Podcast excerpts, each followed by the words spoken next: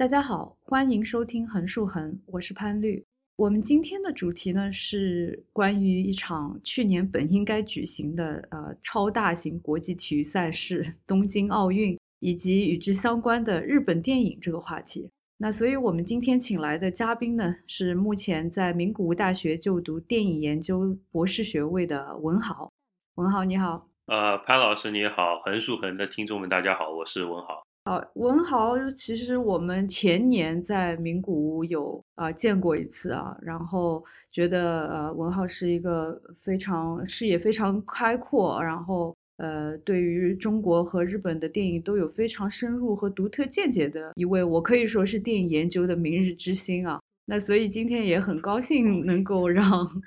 文豪来跟我们聊聊这个其实还挺热门的这样的一个话题，就是东京奥运跟这个。呃，与之相关的一些影像，主要是电影，但也可以谈谈其他的一些呃视觉相关的一些产品的这样的一些事情哈。那文豪，要不你你先来啊起个头来聊聊最近关于东京奥运会有什么大新闻？好的，呃，最近其实想必大家都有听到，就是说一个比较有意思的事情，就是东京奥委会和残奥会组织委员会的会长啊，原来的会长叫森喜朗，原来也当过日本的首相的这么一个人物，然后在内部会议里面就说到，就是说如果有女性来发言的话，就会把这个整个会议流程拖得非常长啊，让这个会议很难出结果，就基本上是一个歧视女性的发言吧。然后这个事情一出，因为也很显而易见嘛，呃，就是说违背了奥林匹克这个他们宣扬的这个精神，大家平等的这样一个精神，然后就被日本的网民，包括全世界的网民，可能都啊就是骂了嘛。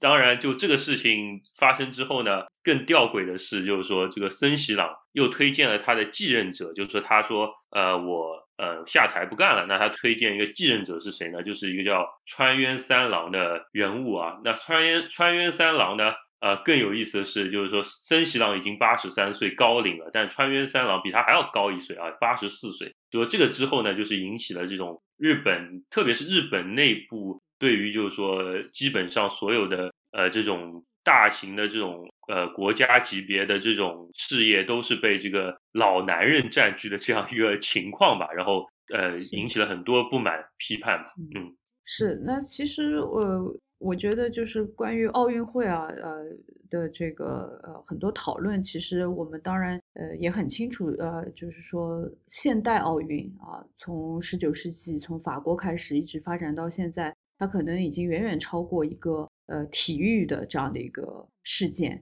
它其实一直都跟相当于等于整个二十世纪一直到现在二十一世纪。呃，所谓现代民族国家的这样的一种发展和现代民族国家的这种神话的构建有非常密切的关系。那比方说，这个我们可能呃，电影研究也好，或者其他的这个大家对奥运相关电影有一点了解的话，那可能就是一九三六年柏林奥运会呃的这样一个电影，是有一位女导演。Renny Liefenstahl 所拍的这个《奥林匹亚》啊，那他在这个片子里边，他也是展现了非常多的这个，我觉得也是当时的这个德国对于何为健康的身体啊，何为健康国民的身体，以至于你可以说把这个身体看成是一种健康或者理想中的这种民族国家啊的这种想象连接在一起的这样的一个。嗯，这样一部片子，那当然大家知道这个电影也是争议非常多，因为牵涉到后来整个纳粹德国的这种种族政策啊，等等等等。但是从电影角度来说，这个电影还是一个非常非常经典的电影。所以我觉得今天让文豪来，我们也想让他就是呃着重来谈谈，比方说东京奥运会，因为东京奥运会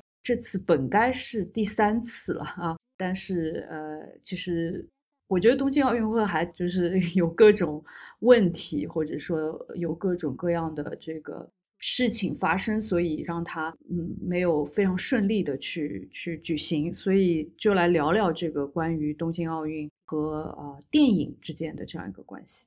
好的，既然刚才潘老师提到了就是德国呃和那个 Riefenstahl 的作品，那我觉得我们就直接从就是说轴心国时期的日本谈起。那其实一九四零年这个节点，呃，大家如果去翻看奥运会史的话，其实发现这一年是没有举办奥运会的。那它原来呃一开始的这个奥运会的竞标其实是由东京获得的，就是说一九四零年也经常被日本称为就是说幻影奥运啊，因为是没有发生过的一次奥运会。那我觉得这个就非常显而易见的表明，其实奥运会从它比较初期开始，都就一直是一个国际性的一个政治事件。那我觉得比较好玩的一个点是，呃，日本那时候大家也知道，一九四零年因为和中国开战已经过去了一段时间，然后也马上就要加入，就是说太平洋的这个大战线里面，所以是一个比较特殊的节点。但是呢，其实日本那时候呃没有成功开办奥运会，其实也不仅仅是所谓就是说我们历史回顾来看，就是说在它是一个邪恶的力量，所以就说被正义的这个呃联盟给制裁这样的情况。其实它和各大国家大小的这种在呃体育项目上的摩擦也是一部分的原因吧。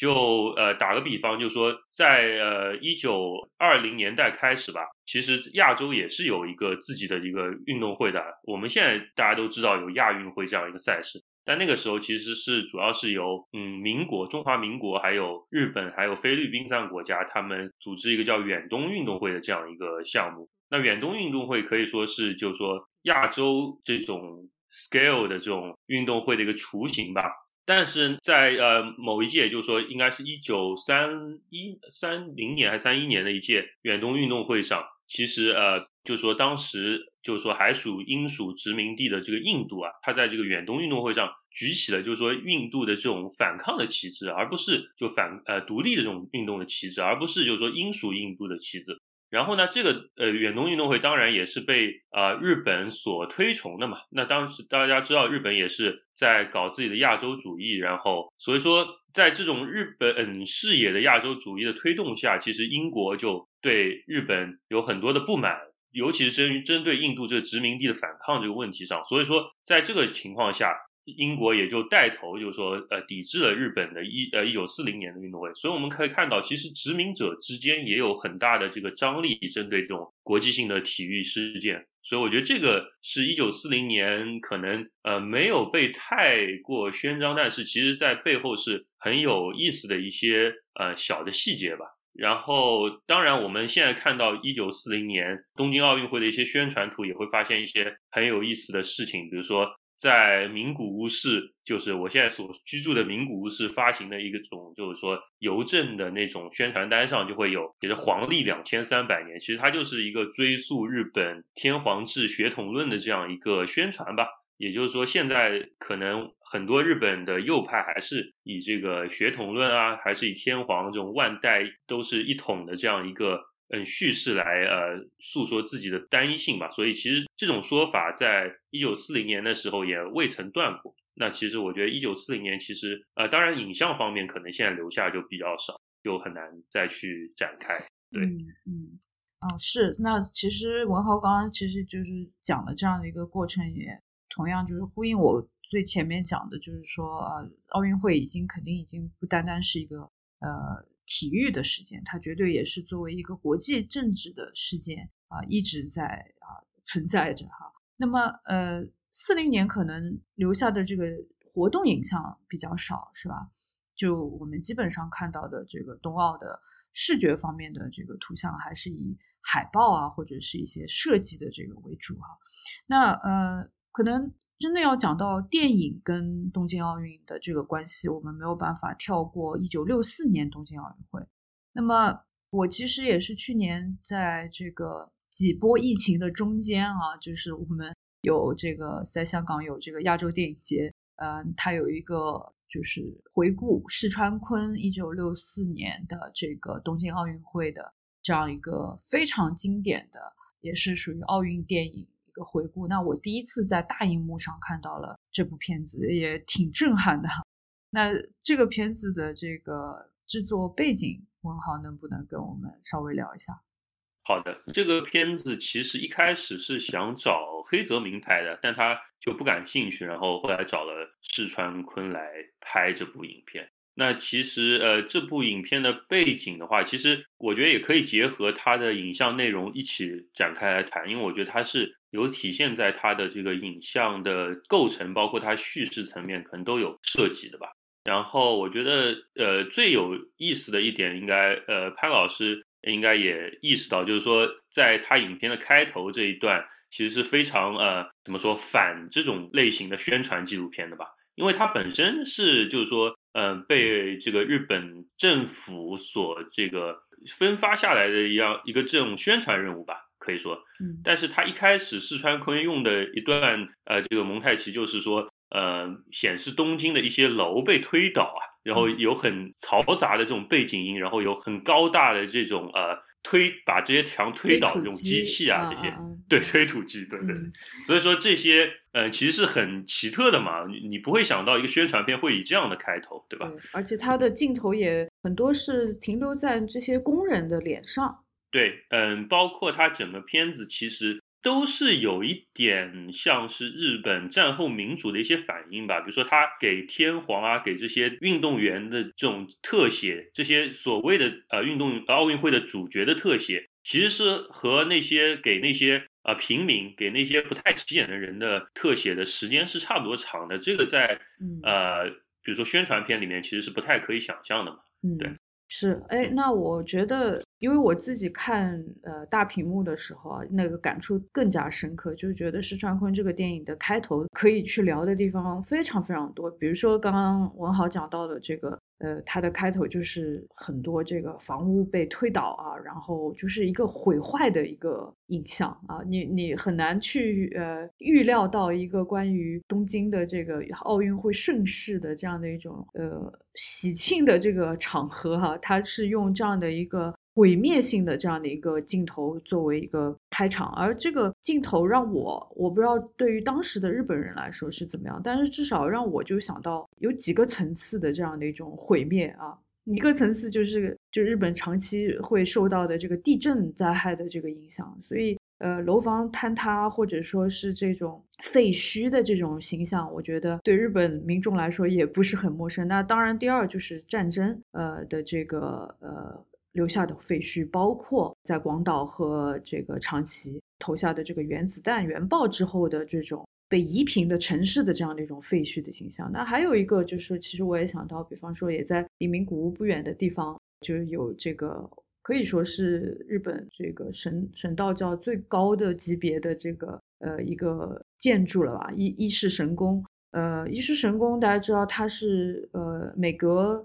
三十年还是怎么样，有一个周期，它就会人为被拆掉，然后重建。就是说，它这个里边会有一个这种嗯建筑本身，或者说这个宗教信仰的这个物理存在，它是有一个周期的。所以，可能是在这个日本的这个神道文化里边，它也有一个这样的一种推倒重建的这样的一个意识在里面。所以，我自己是呃。一下子就想到了非常多的这些其他类型的推倒重建，就跟石川昆的这个电影开头，呃，形成了很有意思的一种张力。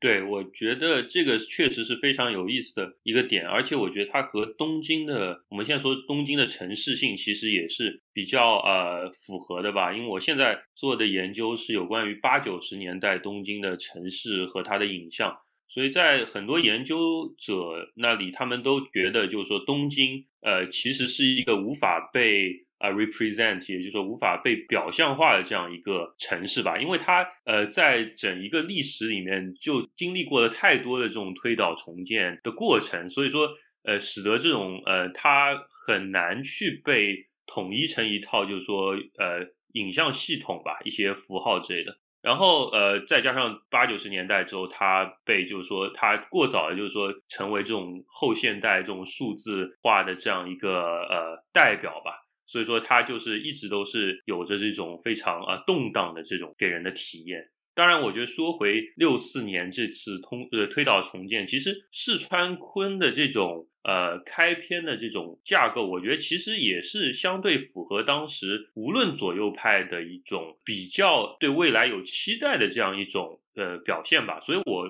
看他倒不呃也没有觉得是非常负面的，因为他也是想说日本经历这次推倒之后，才会有后面他这个电影呃大幅度描写了这种人文上的，包括科技上的这种发展，然后大家和国际社会的接轨这些，所以我觉得它还是有一些从战后呃复苏的这样一种倾向在里面。嗯，对，就是从废墟上重新站起来的这种感觉，就整个日本作为一个国家哈，对吧？然后这个是一方面哈，然后另一方面我觉得也有意思，因为它一开始的时候会有一个火炬接力的这样的一个呃，有一点像过程的一些影像。那它最初当然我们知道圣火是在希腊雅典点起来，可是它呃这个火炬火种，然后就开始它，我记得它的旁白是说这个火种就来到了东洋啊，他用的是东洋这个字，但是他而且他就把镜头就切换到很多。呃，你可以说当时是一个有一些呃相对来说比较贫穷的，或者是第三世界的国家，包括我记得有尼泊尔，对吧？有南亚的一些国家，还有香港，然后呃，就是然后一路就到呃冲绳，然后再到广岛，然后最后向东京进发。我就觉得这个它的这样的一个选取啊，就是也挺耐人寻味的，因为有一种。呃，从一个西方文明，然后到呃亚洲的比较边缘的，因为因为我想到六六十年代冲绳还是在美军的控制之下，对吧？然后广岛嘛，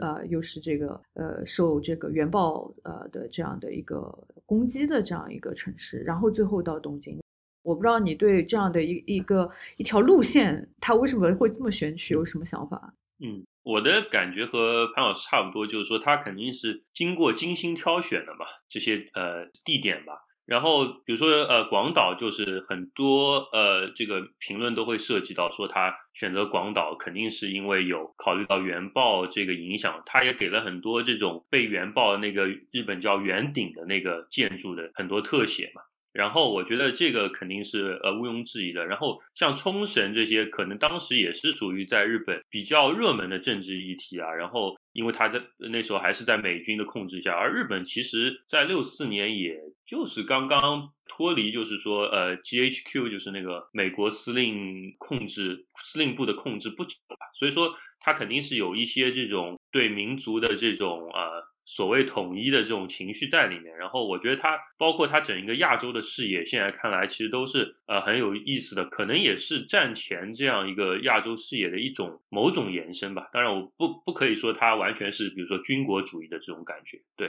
嗯，好，那呃讲到这个呃整个电影的呃这种种氛围啊，我觉得还是。呃，反正有非常多令人惊喜之处啊。我们可能先讲一些，就是比方说他关于这种人的观察。其实你之前也已经略微提到了，比方说他啊给天皇的镜头，或者给要员的镜头，或者甚至是给这些运动员的镜头，其实。跟给比如说普通的这个观众啊，他在呃火炬传递的时候，其实一路上也有很多这个看热闹的这个普通日本市民啊，普通日本人的这样的一些脸部的镜头，差不多就是他没有说我这个镜头只为了呈现某一个人人群，或者是给某一种人特别的呃一个强调，对吧？而且他后面又有很多关于非常人的一些。细节，而且它不是只是呈现某一种欢乐，它有很多，呃，让人忍俊不禁的，有人出洋相的，或者是甚至吵架的、愤怒的这种时刻，就是喜怒哀乐都有。我不知道你怎么来看石川坤在这样的一个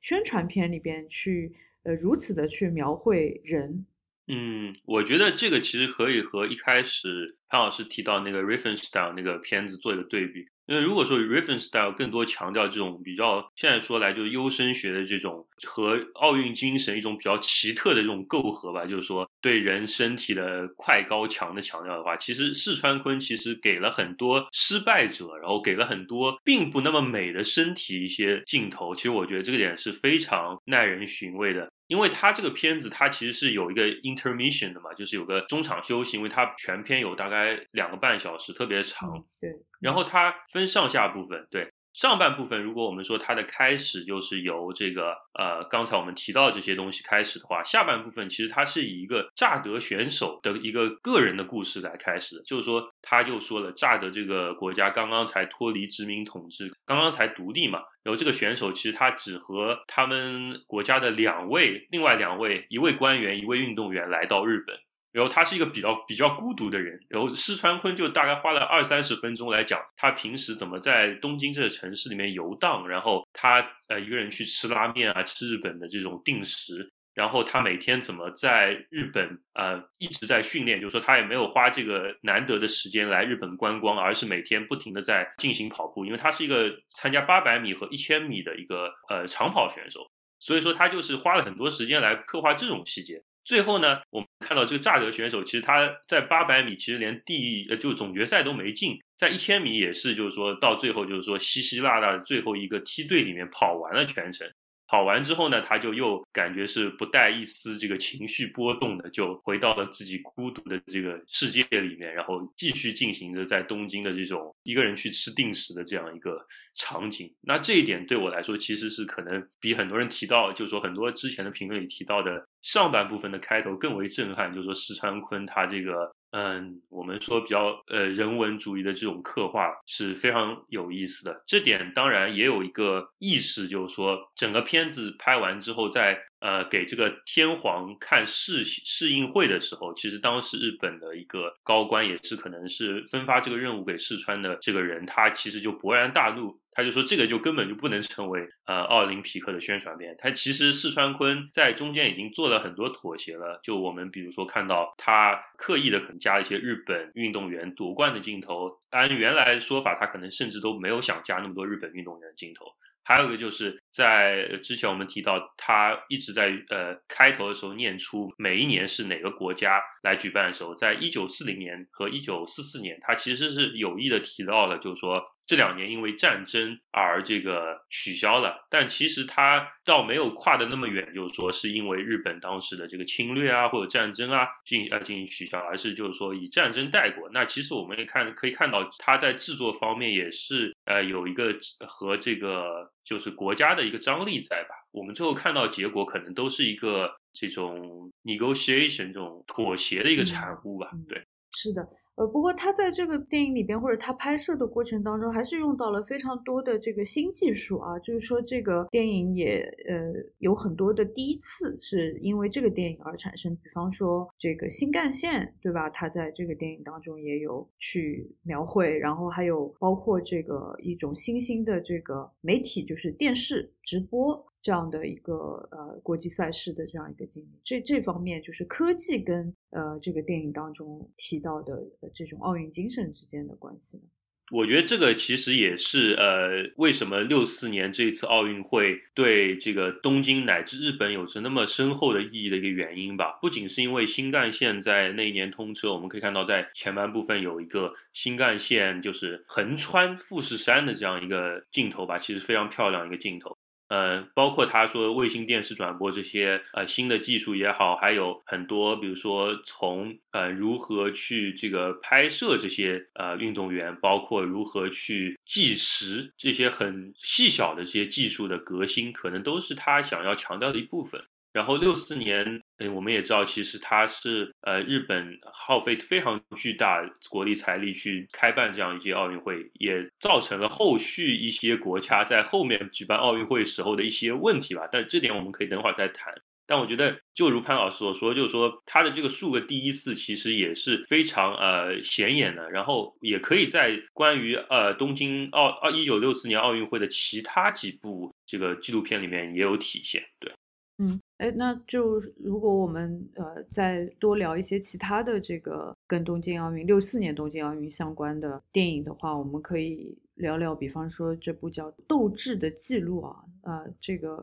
呃很多是呃关于这个人跟机器啊，或者这种基础建设啊这些非常宏观宏大的这些呃可能是科技上的这种进步相关的这部电影，不知道能不能文浩跟我们聊一下？是六三年的。嗯，这一部主要讲的是他们如何备战东京奥运会的这样一个纪录片，其实是一个像前哨战这样的一个纪录片吧。然后这个片子它比较有意思的，我觉得也是，比如说它开头就用了一个很明显的对比，就是说一个这个马拉松运动员在公路上跑步啊，就是对比了一下人和这个车子在那边赛跑的这样一个感觉。其实它，我觉得还是就是说有试图往这个。呃奥运会这种人的呃，就是说有一个人文思想这样一个情怀在里面吧。然后他还强调的技术，比如说它中间有一些，比如说说到游泳运动的时候，他会说我们研发出了最新的这种计时的方法，然后会展现一些这种新的技术手段。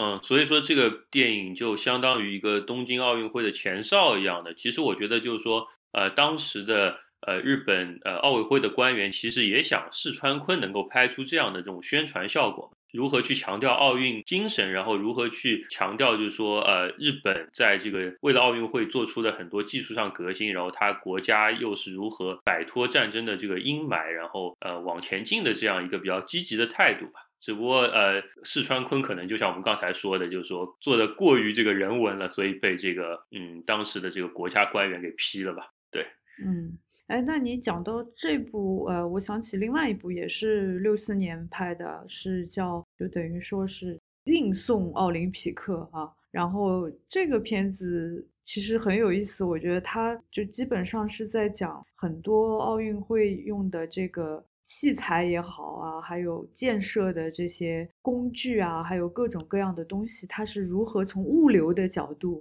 啊，尤其是跟有一个日本非常重要的这个物流公司叫日本通运啊，怎么这个公司如何来承运这个所有跟呃奥运会相关的这个运输工作？那这个片子听上去是也是一个比较没有什么争议的啊，大家就观察这些准备工作啊什么。但是有意思的是，这个片子有两个导演吧，呃，一个是野田真吉，还有一个是松本俊夫。那松本俊夫是日本实验电影界也是泰斗级的人物啊，那嗯有非常前卫的这些电影的这个拍摄的风格。那不知道当时松本俊夫怎么会去参与到呃这样一个宣传电影的这个制作当中？文豪不知道有没有一些背景给大家聊一下。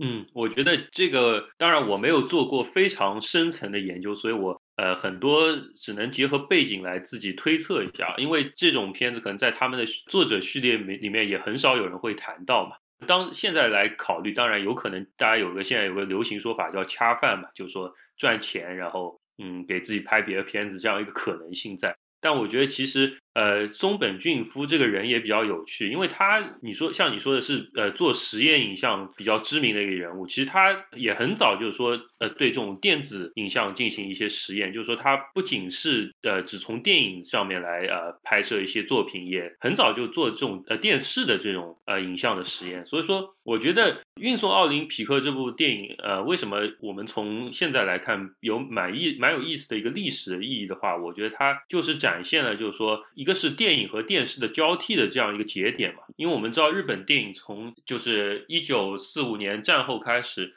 一直上升，上升到一九五八年这个节点，然后到顶了。但它其实到了一九六四年之前和电视的这个关系都还是比较，就是说没有被电视进行过多的影响吧。但一九六四年是一个非常重要节点，就是因为很多人为了去看这个东京奥运会的电视转播，去购买了电视，所以说其实也是一个电影和电视作为大众媒介的这样一个交替的节点。那我觉得由就松本俊夫这样一个比较前卫的电影人来，我们说是拉开这个序幕的话，其实也是比较有意思的。然后我觉得这部片子虽然是一个给这个日本通运嗯做的这样一个类似宣传的片子，但它其实里面也有拍到，就是说。他们的这些除了体育之外，呃，奥运会也有一个文化的这样一个嗯侧面在，就他会说，除了输送，比如说刚才潘老师提到器械啊这些建筑的用品之外，他还有输送这个 film 啊，输送这个胶片的工这个一个部分在。对对对，所以我觉得这个他们两个导演的这个视角其实还是蛮毒辣的吧？对。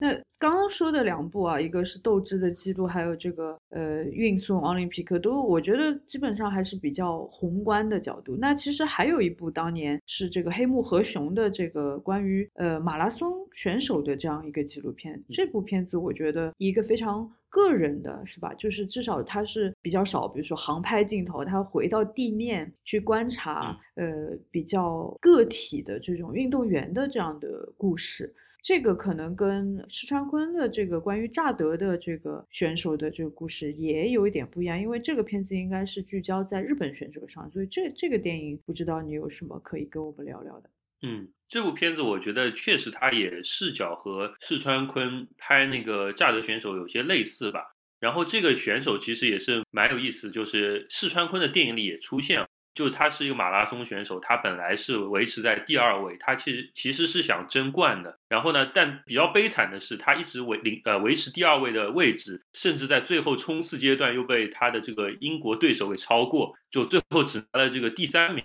就这个叫岩谷信吉的这样一个日本选手，然后他在这个好像奥运会后五六年，好像就因为这个原因自杀了吧？我觉得也是比较悲剧的一个故事吧。但是这个。片子，呃，我比较注意的可能还是这个，它开篇结尾对于富基 film 就这个公司富士胶片的这个公司的这样一个宣传吧，因为它当然本身是有这个富士的这个参与嘛，但是它也体现了就是说奥运会或者奥运会的记录影像其实是带给人一种视觉上看的这样一个教育，比如它一开始。在开篇的时候，我们会看到，就是说，其实是有两个人啊，这不本身它是一个，就是说特写，就是说给我们看运动员他跑步的时候那个身体的这样一个很漂亮的一个美丽的一个特写。突然呢，他就镜头拉开，就是我们可以看到，其实我们刚才看的是别人正在通过放映机放映的这样一个画面。那我们就可以看到，呃，那个放映机本身，然后可以看到放映机上面在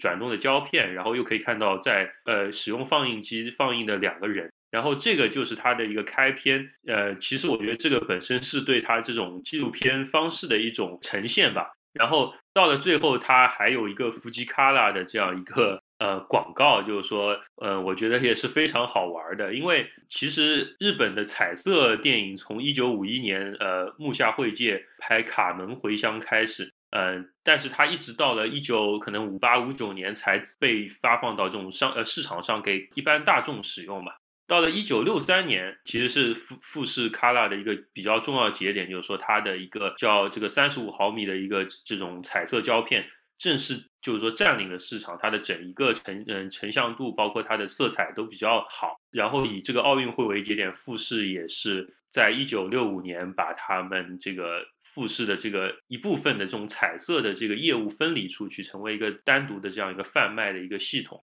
然后我觉得整一个这个就是包括这一部影片，再加上前面呃松本俊夫他们拍的《运送奥林匹克》的这样一部作品，都是可以我们被看作是一个呈现，哦我们现在叫做就是说 convoy nationalism 嘛，就是一种护送队式的这种呃民族主义吧，就是说对。就是说他是呃，他的这些大公司，其实在一九六四年中，其实也是受到非常大的照顾，然后呃，慢慢的就是说，在日本甚至在国际上成长为一些比较重要的一些呃公司吧。我们可以看出他的这种培植他的经济的一个方法，可能也帮助我们理解日本在六六零年代、七零年代是怎么造就经济奇迹的吧。嗯嗯，这个是很有意思的，就是说奥运会，当然，呃，从民族神话的角度来说，这个很重要，但另一方面，它其实也成为了一个巨大的商机。呃，还有就是说，它其实作为一个视觉的事件，不论是在六十年代的日本，还是在所有可以看到，呃，当年这个奥运会转播或者直播的这些人的那里，其实它也是啊，成为了你可以说是啊一个。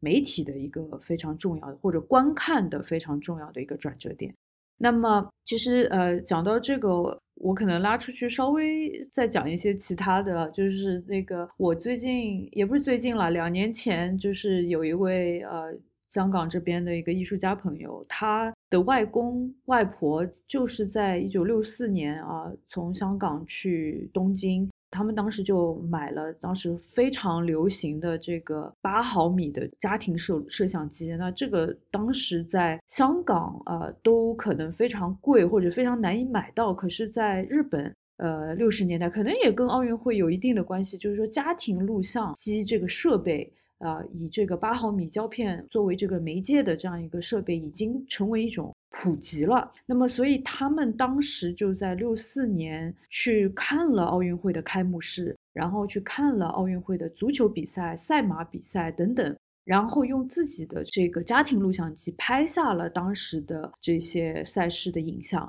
然后我朋友他因为呃一直以来就是没有啊。八毫米放映的这个放映机啊，香港现在就是可能这些旧式的这些技术，它一旦被淘汰，就完全被遗忘，然后被遗弃了。所以后来也是拿着这一卷非常珍贵的这个从非常个人的家庭录像的这个视角拍下来的东京奥运会，也是带到了名古屋啊，请这个朋友啊来做了这样的一个数码化，而这个数码化的这个公司。就是富士公司，所以一直到今天，我们要重新再来回顾当年的这样的一些非常珍贵的镜头，可能还是要需要这个伏吉卡了 来为我们。找回当时的这个影像。那除了这一点之外，就是呃，我自己比方说一直有一个想法，因为在看不论是石川昆还是其他的这个跟奥运相关的这些日本电影的同时，我的脑子里会不断出现说。呃，因为我们知道，一九六八年的话，其实日本马上就进入到了一个非常动荡的一个学运、学生运动、社会运动非常高涨的一个年份。因为我们也知道，随着跟这个反安保运动啊，还有包括其他的这个大学生的这些啊，对于政府啊，对于整个体制的这样的一种不满啊，当然，日本是作为你可以说全世界六十年代六八年学生运动的一环。呃，那但是我自己的印象就是说，如果我讲到六十年代的日本的纪录片或者是一些呃非常重要的影像记忆的话，其实我首先肯定不是想到奥运会的这个影像记忆，而是想到这个学运的 影像记忆。那包括后来的这个一九七零年世大阪世博会，那又是一个好像有一个怎么说啊，就是一种发展现代主义的高潮的一个年份，对于日本来说。但同时也有很多就是动荡社会的影像，给我留下非常深刻的印象。所以这两种影像之间，一方面是进步的、呃喜庆的哈，另一方面是动荡的、呃破坏性的、冲突的这两种影像，呃的记忆同时在六十年代存在，嗯。我当时就一直在琢磨啊，这究竟是怎么来理解两种影像的并存，也怎么理解当时的日本的整个一个社会的状况？不知道啊，这个文浩能不能也跟我们聊聊你的想法？嗯，我听了潘老师这个分析，其实我觉得呃，也给我很多启发和思考吧。然后我就在想，其实这两种影像它本身可能就是呃一体两面吧。因为我们都知道，像这个呃，弗鲁哈塔尤里克，他在那个书里面就是有讲这个当时呃日本的一个这个 situationist 这样一个情景主义情情景主义的这样一个运动，然后叫对叫做风景论嘛。在这个里面，它很重要的一个部分就是说，他们是呃反对就是电视机带来这种均质性的这样一种呃空间的想象，然后。对于这个人当时精神的压迫嘛，但其实如果我们以一九六四年奥运中东京奥运会的这种电视机的普及为开端来理解的话，其实我们发现他反对可能恰恰就是六四年奥运会这种科技进步给人带来了过于压迫的这种，就是说我们说重建后的这种呃，刚才潘老师说到这种进步主义的这种呃观点吧，还有观看方式，包括。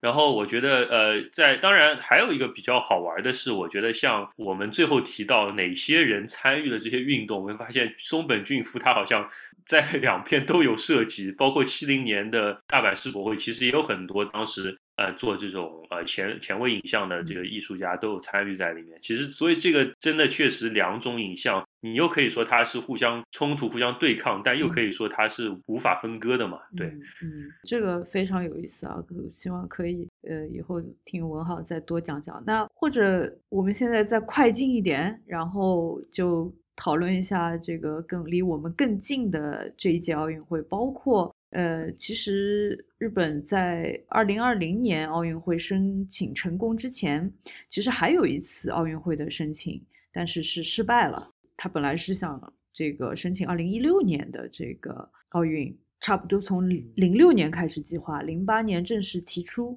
可是失败了，是不是这样？嗯，是的，呃，那个主要是由呃日本都知事嘛，就是日本市长干了十几年的这个石原慎太郎啊，也是中国人民的老不是老朋友啊，老敌人之类的这个一个角色来呃主张的吧。然后当然，这个当时就是没有受到太多，包括日本国家国内的国民的支持，它支持度非常低，所以最后也没有竞选成功，也搞也没有搞好。那当然，我觉得这个其实是很有意思的一点，就是我自己可能我从我个人的这个角度来说，其实我也不太理解，就是说奥运会现在到底还有什么作用？就是对我来说，可能奥运会已经失去了当时那种就是说将大家呃人心聚在一起的那种功能吧。呃，然后我去调查一下，我就发现，其实一九六四年还是确实不得不说的一届，就是因为它，我们刚才提到日本政府花了非常多的这个钱来这个举办这一届奥运会，所以说呢，到后来给后来的这些承办奥运会的城市造成了非常非常大的压力。然后呢，呃，一直到这个呃洛杉矶奥运会，应该是一九八四年，二十年之后，第一次就是说奥运会被完全就是说呃就市场化，就是说它公开招标啊，然后公开进行一些这种私有的这种尝试。那我觉得这个其实和这个我们现在回看，就是说，呃，就是说人类社会的这种，就是说，比如说私新自由主义这种发展，其实可能也有一些平行吧。那我觉得这个可能就也可以从这种角度来理解，为什么就是说石原慎太郎二零一六年他失败了，就是说其实奥运会如果作为一个像潘老师一开始提到，就是说民族国家的一个这种 showcase 啊，然后它的这种国际性都是建立在就是说国家之间互相理解，然后这样一个基础上来的的一种合作性的话。那其实到了二零一六年，我们特别在日本，其实日本已经没有什么人关心这种大宏大的叙事，没有人关心什么日本我们要承担一个国家的职责，让国际社会都能在这个运动的这种庇佑下聚合在一起，这种凝聚力，其实没有人 care 嘛。所以说到了一六年，我觉得他的这种失败也是非常理所当然的吧。对，嗯。但我觉得这个中间当然还需要去补充一点，就是说整个日本可能在九十年代，呃，泡沫经济这个时代结束之后啊，整个国家从一个非常不断高速增长的一个充满希望的一个社会，突然之间好像跌到一种，比如说经济停滞啊，然后包括我们从年轻人的状态当中，可能也能看出来，好像大家对于政治也是非常的冷感啊。也没有非常大的这种 雄心壮志的这样的一种状态啊。不过当然，包括还有这个九十年代也发生了一系列的这个灾难，包括像阪神大地震也好，还有或者是后来这个像奥姆真理教的这些个恐怖事件这些。但是，一路可能到某一个点，是不是也是跟比方说这个三幺幺相关？好像日本社会已经大家已经到了一个一个阶段，就是说。呃，大家开始逐渐形成一种共识，说，呃，也许奥运会还是能够成为一个，呃，一支强心针来刺激一下，呃，日益一方面是老龄化啊，另一方面好像变得有点暮气沉沉的日本社会。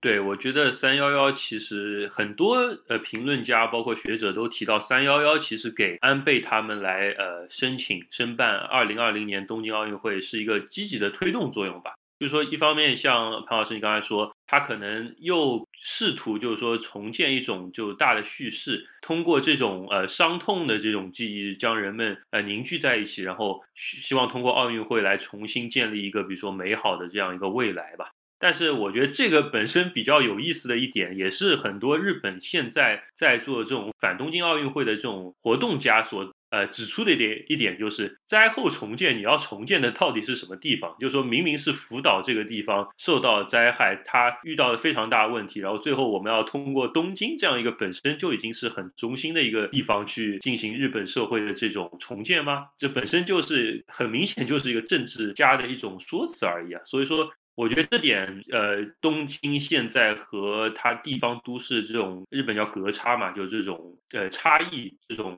过大的这种贫富分化来看，其实也是很明显。就所以说，现在呃，我可以说，东京奥运会虽然呃，在这个可以说自民党主推的东京奥运会，可以说在就是说呃，承担了很多人的期许和这个期望的同时，它其实嗯，把那些早就被边缘化的这些人，然后这些受灾的人，其实推向了一个更怎么说呢，就是没有看不到希望的境地吧。所以我觉得它本身建立的这种东京奥运会二零二零建立的基础本身就是值得被警惕的吧。所以也是很，其实日本包括国际。社会现在都是对于东京奥运会有一些批判，有一些反对运动。然后我觉得二零二零年没遭受新冠疫情，可能在他们看来也是一种天罚之类的情况，也是 蛮有意思的。对。呃，那么就是说，在这样的一种氛围之下，哈，就是电影界或者说文化界啊，或者说各类影像生产吧，甚至是广告啊、电视宣传片啊，这些有一些什么样的反应？比方说这个，或者我们首先来讲讲这个电影界啊，有些哪些电影，不管商业的还是比较相对于呃艺术的电影的话，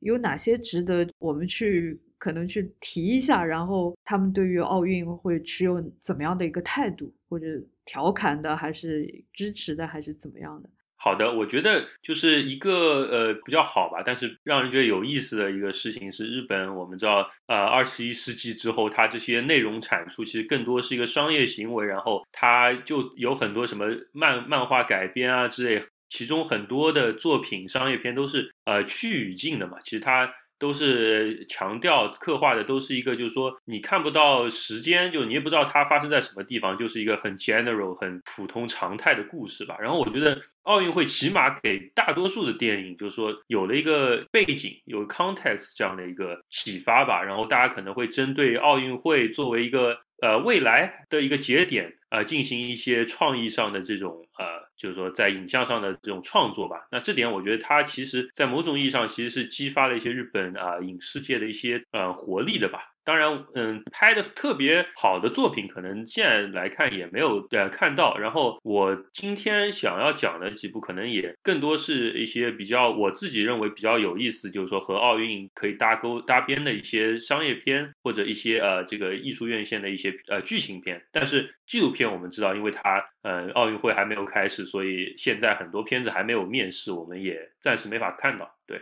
我记得你提过有一个广告是跟这个东京奥运会相关，或者我们先从这样的一个广告开始，然后我们再去讲这个电影。那这个广告现在在网上已经搜不到了啊，因为争议太大，是不是已经被被撤掉了？这个广告的名字就叫这个东京奥运啊，你和谁一起看是吧？这个是怎么回事呢？这个我觉得是 非常好玩的一个广告，就是说，嗯，它嗯是被这个东京呃市的那种文化宣传的这样一个呃机构所拍摄出来的这样一个作品，叫呃就是东京五轮，你和谁一起看？但是它这里其实是没有一个前置语，没有个时间前置语，也就是说，这个东京五轮你并不知道它是二零二零年的还是一九六四年的，它就是利用了这个。点来进行的创意制作，它的故事梗概主要就是一对男女看到他们就是啊，当然是其中一个人的爷爷奶奶，在一九六四年共同看奥运的一个回忆。然后这段呃，当然爷爷奶奶是用黑白呈现，然后两个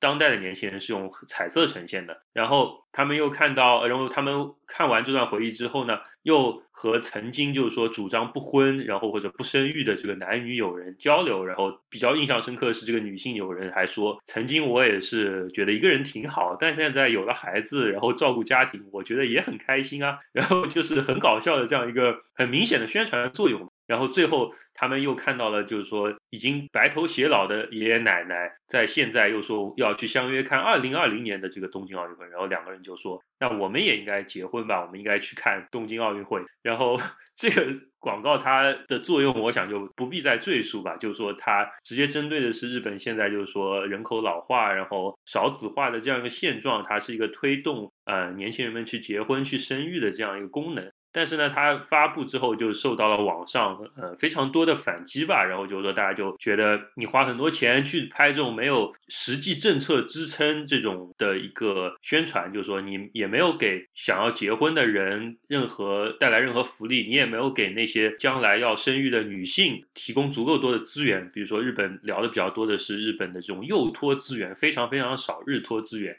再加上安倍还要鼓吹，就是说女性经济学需要女性也投入这个呃劳动力的市场里面，就这些种种的元素加在一起，就是说使得这个广告成为一个比较现象的广告吧，也突出了日本现在的这种呃矛盾，其实更多呃是呃非常平均普遍到这个每个人的这个生活中，甚至是呃这个原生家庭的构建中。嗯，就是说，原来如果说六四年的观看东京奥运本身是一个呃凝聚家庭，或者说是对于呃某一种观看共同体的这样的一种形成的一种推动的话，现在这样的一个功能。对于奥运来说几乎已经不存在。那我觉得这个也是，就是可以推广到之前我们讲的说，这个一种国足的大叙事也已经站不住脚了，然后家庭的这个小叙事也 站不住脚了，是不是有点这种感觉？对我，我觉得这点是非常，就是说一语中的的这种，呃，这个广告。然后我觉得，包括近年来有几部这种少女漫改，像是这个《热情花招》是这个山户结希拍的，然后还有一个片叫《透视化男孩与全景化女孩》，也是一位女性导演叫呃赖田呃 Natsuki 吧，我不知道她的中文名字叫什么。拍的，然后这两部女性导演拍的，呃，这个漫改片里面，我们都可以看到，其实奥运作为一个非常潜在的背景，就是说，呃，在这个剧情里面发挥很很重要的作用。就是说，很多的年轻人其实通过奥运会会去想象自己的未来会是怎么样。但是呢，我觉得原来这种推倒重建作为一种，就是说。很线性的这样一个进步的叙事，就是说，我们可以通过推倒重建去想象一个更加发达的一个未来。在现在这些呃导演的商业作品里面，我们可以看到，其实反而呈现的是一种不稳定的态势。也就是说，你其实一直都是这个城市在不断的这种推倒重建的过程中，你其实是找不到自己的位置的。然后，就像刚才呃潘老师说的，其实你呃这两个电影都是从比较私人的，因为漫改一般讲的都是啊情爱嘛。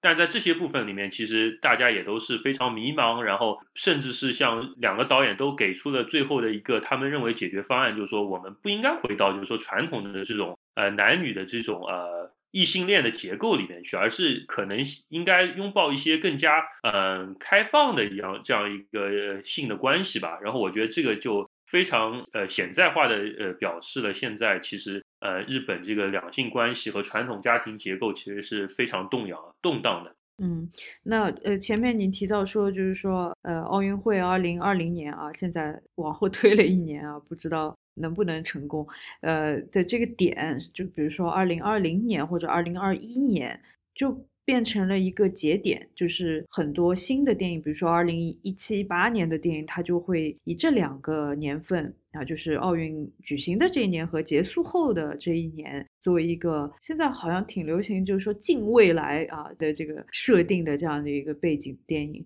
呃，就会有几部也是跟奥运相关或者跟这两个节点相关的，一个是这个，呃，其实也是这两部都是改编自呃。五六十年代的老片子，或者一个五六十年代的小说，比如说第一个是这个《啊荒野》，是吧？这个是是三修斯的一个作品，那其实也是一七年呃重拍了之后，他也是把时间设定在二零二一年。然后还有一个是这个《麻雀放浪记》，是吧？原来是是不是六十年代的，还是五十年？好像七十年代，七十年代的，对，就是总之是比较早。然后嗯嗯。它也是啊，像一个时间呃穿梭一样的，对吧？就穿到了二零二零年，但片子是一九年拍的。你怎么来看这两个电影潜在的或者显性的或者隐性的对于奥运的这样的一种回应呢？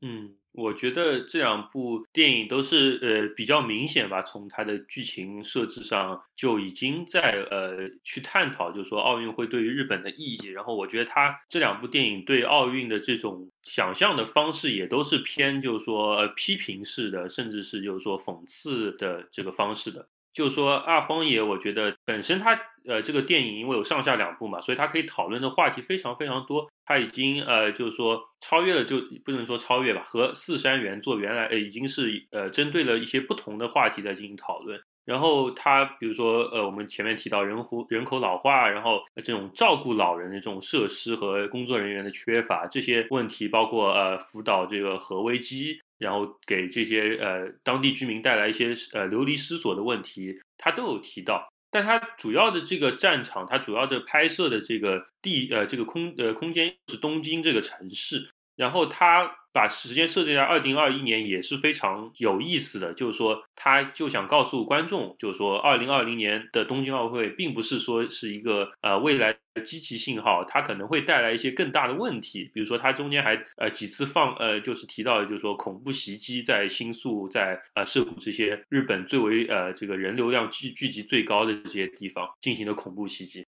那它可能在我看来是对于就是奥运会它本身是一个国际化的这样一个嗯怎么说呃活动嘛，但是在日本，其实我们可以看到，它其实还是呃，不像欧洲、美国那样，就是说呃，受到很多的这种就是说恐怖活动的影响。但他会觉得，可能这种国际化的这种赛事也会让日本不得不面临，就是说要去和这种问题去接轨。然后我们怎么去思考日本，重新思考日本在这个国际社会里面的呃呃位置也好，他要担起什么样的责任？会面临什么样的问题？我觉得都是他可能想通过奥运会这个时间设定来诉说的。然后我觉得，呃，这部片子和《麻雀放浪记》两部都有提到的，就是说，呃，一个是贫富不均，我们可以看到他们两部作品里面都花了很多时间去刻画，就是说，在呃奥运这种比较呃光明的大叙事下，其实很多人都是过得非常悲惨。还有一个我觉得非常重要的点，就是说前几天在马马老师家看电视的时候，就是看到一个。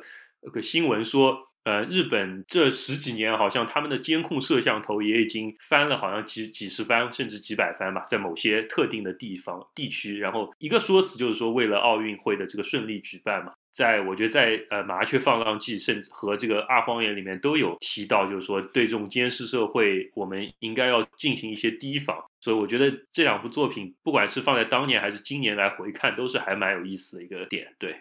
嗯，在这里边是不是也牵涉到，就是说，呃，东京作为一个，你可以说就是像东京这样的超大特大型都市，又是首都，就是全日本所有的资源可能百分之多少都集中在这个城市的，那它似乎有一种可以甚至跟中央之间有一种平起平坐的这样的一种张力，或者什么样，就是说，或者一种例外状态的这样一个情况。是不是也在这个两个电影当中有所提及呢？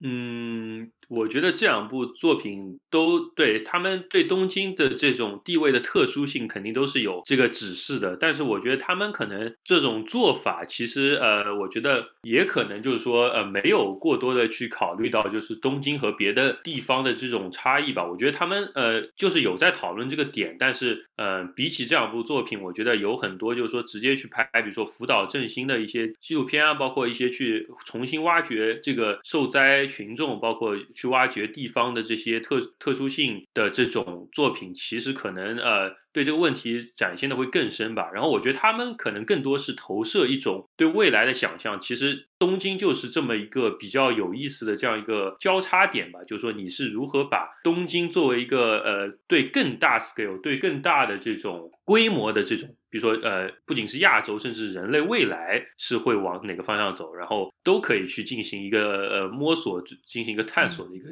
一个地方吧。对，嗯，呃，可能我现在就是能够想到一个比较震撼的一个比较再直接一点去呃，就是提到对于东京奥运或者的这样一个态度的这个电影，就是《破坏之日》。就是说，当然它前面可能都并不是跟奥运那么相关哈。呃，但是差不多到最后是吧？就是这个呃，电影是我不知道怎么描述，有点奇怪的。呃，就是他反正这主角本身也是一个摇滚乐队的主唱是吧？他在呃涉谷街头，像呃就是受到某一种召唤一样啊，就是开始嘶吼啊，然后。呃，呐喊啊，这样的一个镜头，到最后他用手指一指，然后那个东京奥运的那个体育馆就原地爆炸了，是吧？就这样一个镜头作为电影的这个结尾，呃，所以可能也是呃，可能在这几个电影里面比较比较明显的去去这个。表达一种一种对于奥运会的，或者说对于整个的这种状态啊，是东京这个都市状态的这样的一种表达吧，或控诉吧，我不知道怎么说。对，我觉得我非常同意这点，这个片子是非常明确表达了这种反对吧，我我个人觉得就非常明显吧。但是呃，我觉得跟之前跟潘老师聊这个片子的时候，可能也有一些不同的这种这种呃细微之处在里面。我们今天可能不用谈那些，但是。我觉得，呃，从这些电影里面都可以看出，其实就我个人而言，我觉得它可能也是对日本政治讨论，甚至的，甚至是活动主义重新怎么说复兴也好的一个契机吧。因为我觉得，就包括我们如果回到开头，就说像这次为什么对森喜朗他们的这个发言，大家有那么大的反应，可能也是其中的一个呃显现，就是说，嗯，在二二零二零年冬奥，我觉得就是一个它可能作为这个国际上连带的这种反澳的这个组织的一些呃合作，可能会呃产生一个就是说呃契机，把它也重新可以说连连通到亚洲的这个语境里来。然后，呃，另外一个方面，我觉得，嗯，就是说性别议题，包括这些，呃，二十一世纪后比较新兴的议题，其实在这次的东京奥运会的公共讨论里面，它就是说占据的位置和比重是非常重要的。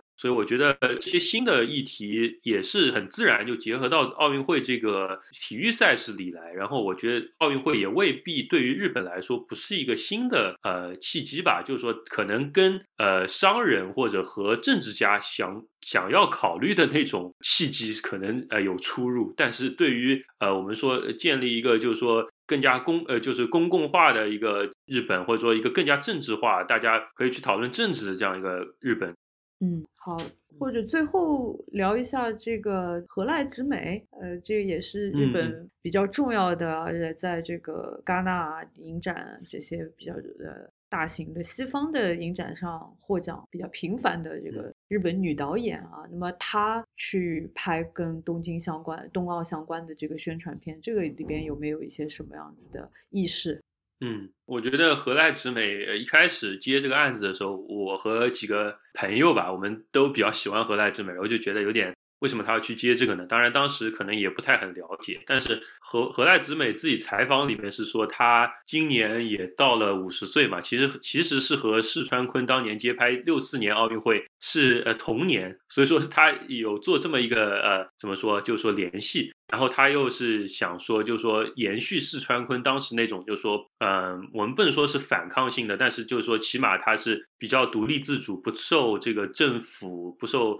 呃这个当权者所控制的这样一种记录方式吧。他何来之美是想说，他想延续下去。然后我觉得这些当然都是非常好的，但是你如果看他的真实的动作来看，也可以看到这种倾向，就是说。包括森喜朗这次，大家都有网民在推特上问何濑之美，就是说，呃，何濑导演会不会说把这些部分也记录到纪录片去？何濑之美就说，我正在拍，就是说这些肯定是会成为纪录片里的一部分嘛。那我觉得，当然他可能何濑直美他自己也是想要延续四川坤的这种传统吧，就是说能够把奥运会的纪录片拍得更加，呃，就是说，呃，不像宣传片一点，有自己的视角，有自己的批判性在里面。然后，当然，我觉得，呃，说到最后，我觉得现在二零二零年的这些影视作品，唯一让我比较觉得，呃，没有那么满足的一点是，其实大多数人还是。回回溯的时候，还是想象到了一九六四年，我就是还是更想看到一九四零年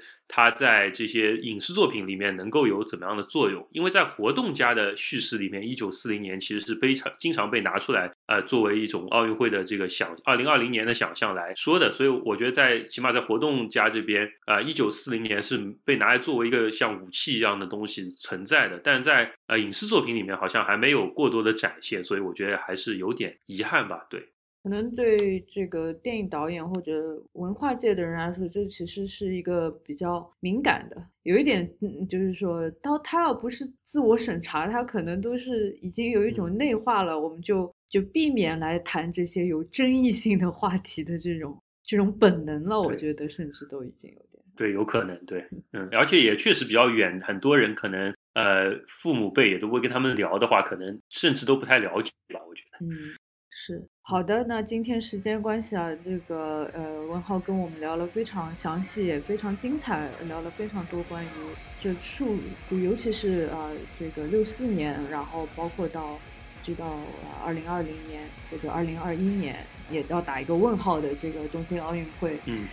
的各种方方面面啊，连带让我们了解到，就是说日本社会和这个影像之间的这些非常错综复杂的关系。那么非常感谢文浩今天来到横书横，嗯，感谢潘老师的邀请，然后也谢谢各位听众听完我们 这么长的讨论，对，对，好，那下期再见，拜拜，拜拜。